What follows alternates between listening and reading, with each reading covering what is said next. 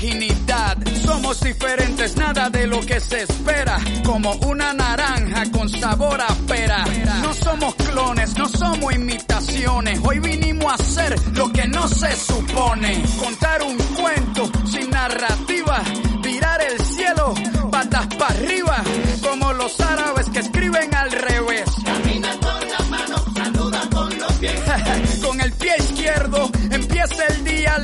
tu cerveza a brindar por la anarquía. Mamá huevazo, vuela sin techo, defiende tu derecho de hacer lo que no has hecho. Nos gusta el desorden,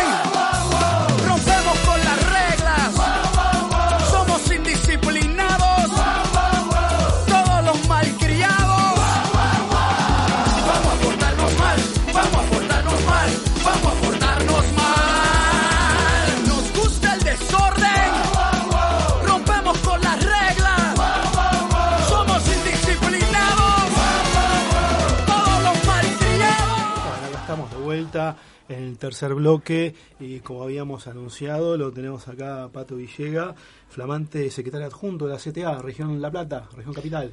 Sí, Muy bien. ¿cómo están? Bueno, Buenas tardes. Eh, vamos a estar justamente, le incorporamos a Carmen también que se acaba de sumar a la mesa y vamos a estar charlando justamente sobre las elecciones que tuvieron el día de ayer.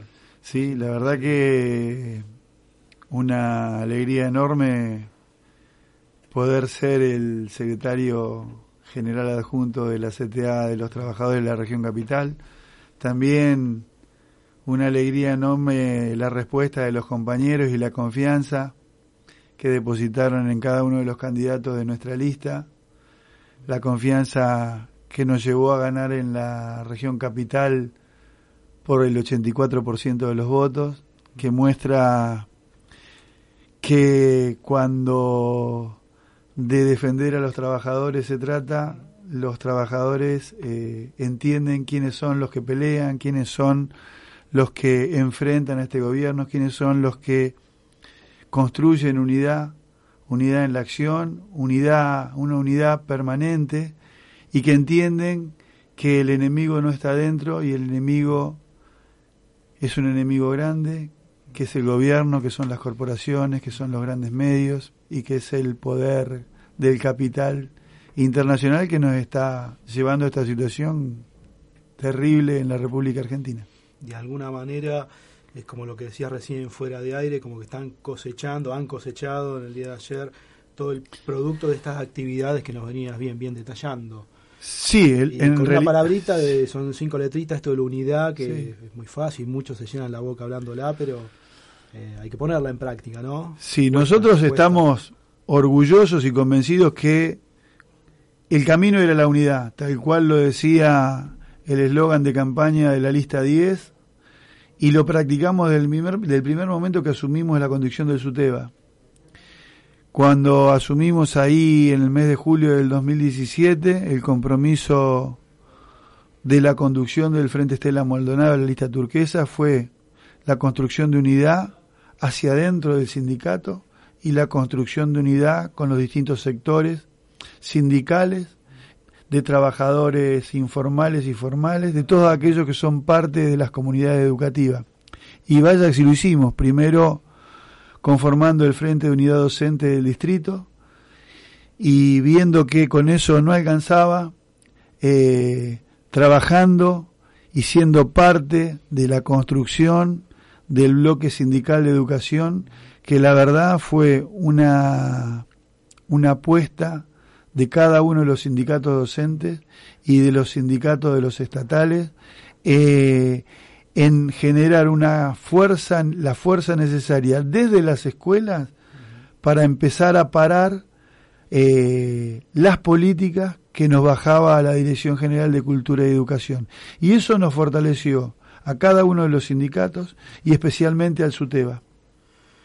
Sí, y justamente estaba pensando en esto que, que decís, en el rol de, de- de los docentes en toda esta lucha, eh, el protagonismo que han tenido y el contrasentido a veces del voto docente, la, la cuestión partidaria eh, como que de alguna manera lo, lo levanta, lo remonta, digamos, por el este otro costado sindical, ¿no?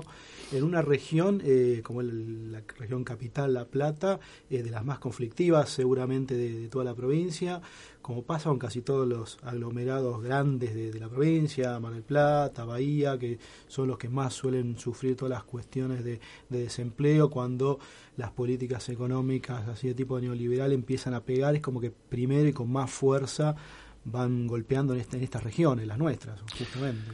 Nosotros estamos tranquilos y por eso podemos mirar a cada uno de los compañeros a la cara y decirles que en el 2015, cuando era el balotage, la CETERA, que es nuestra central de trabajadores nacional, les dijo a los docentes, le dijo a la comunidad que no había que votar a un gobierno que nos iba a someter, que no había que votarlo a Macri tenemos la tranquilidad y el orgullo que desde ese momento estamos parados en ese lugar. Y después repetimos, porque cuando fueron las elecciones de medio término llamamos a votar a cualquiera menos al representante del gobierno. Y eso nos posiciona con una coherencia, con un sentido de saber de qué lado estamos, porque esta grieta que instalaron ellos, que les sirvió mucho para la elección, nosotros hoy la, la planteamos desde el punto de vista que hoy están aquellos que tienen la responsabilidad de conducir un sindicato del lado de los trabajadores, la defensa de derechos, en nuestro caso la defensa de la educación pública, en defensa de la salud como central de trabajadores, en defensa de la construcción de un Estado fuerte, y están aquellos otros que o son funcionales al gobierno, o acuerdan con las políticas que lleva adelante este gobierno, que son la de la chica del Estado, la del ajuste, la de, bueno, lo estamos viendo ahora, ¿no? Desvalorizar lo que es el Ministerio de Trabajo, el Ministerio de Cultura, el Ministerio de Salud, llevándolo a grandes fusiones. Eh, que uno lo vio desde el principio y que, claro, ¿para qué va a haber un Ministerio de Trabajo? ¿Cuál es, cuál es la misión de un Ministerio de Trabajo? Es la de defender los derechos de los trabajadores, es la de, de coordinar, de marcar cuáles son las normativas que eh, en las que se va a mover un trabajador y en las que va a garantizar la que se mantengan absolutamente tus derechos. Todo eso no, no hizo el Ministerio de Trabajo, ni de la Nación ni de la provincia. Por eso, el otro día nos preguntaban eh, desde una radio qué opinábamos del Ministerio de Trabajo luego de que la el, la justicia había, había dicho que la multa que se le quería aplicar al SUTEBA y a Camineros era ilegal y que tenían que ir para atrás. Y yo le planteaba, bueno, ¿qué va a decir el Ministerio de Trabajo? ¿Qué no va a decir el Ministro de Trabajo?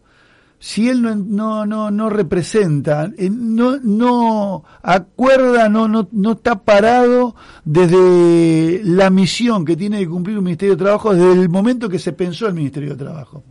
Van a decir que todo en contra de los trabajadores. Por eso nosotros estamos orgullosos y podemos mirar a los compañeros a la cara porque desde un primer momento dijimos qué iba a venir a hacer este gobierno y de qué lado íbamos a estar parados nosotros. Y no solo eso, más de 30 años de lucha y de pelea del SUTEBA y la CETERA y de los compañeros que fueron fundadores del SUTEBA y la CETERA, nos, a nosotros nos marcan y nos muestran cuál es el camino. Estar del lado de aquellos que pelean y de aquellos que defienden los derechos de los trabajadores. Claro, tenés un ministro de Trabajo que te responde desde su pertenencia de clase, ¿no? Totalmente. Eh, con un, un, papi que tiene, eh, su padre había sido uno de los primeros sindicalistas afiliados al Jockey Club, este, bueno, ya está, ya está del otro lado. Uh -huh. Por eso esta fusión y no nos toma desprevenido, porque en realidad la función del Ministerio de Trabajo era nada. Sí nos preocupa salud, sí nos preocupa eh, cultura, sí nos preocupa ciencia y tecnología, sí nos preocupa la chica del Estado y sí nos preocupa el estado en que están aquellos compañeros y compañeras que pudieron tener una movilidad social ascendente durante 12 años y hoy están agarrados del último escalón de la condición de trabajador y aquellos que han caído porque les han soltado la mano y están en una situación desesperante. El otro día estuvimos acompañando a los compañeros de astillero en la carpa que tienen en Plaza San Martín. Y me planteaban esto, hacemos, tenemos una olla popular acá. Hacemos entre 500 y 700 viandas por día, porque nos traen muchas donaciones. Todas las repartimos en la noche.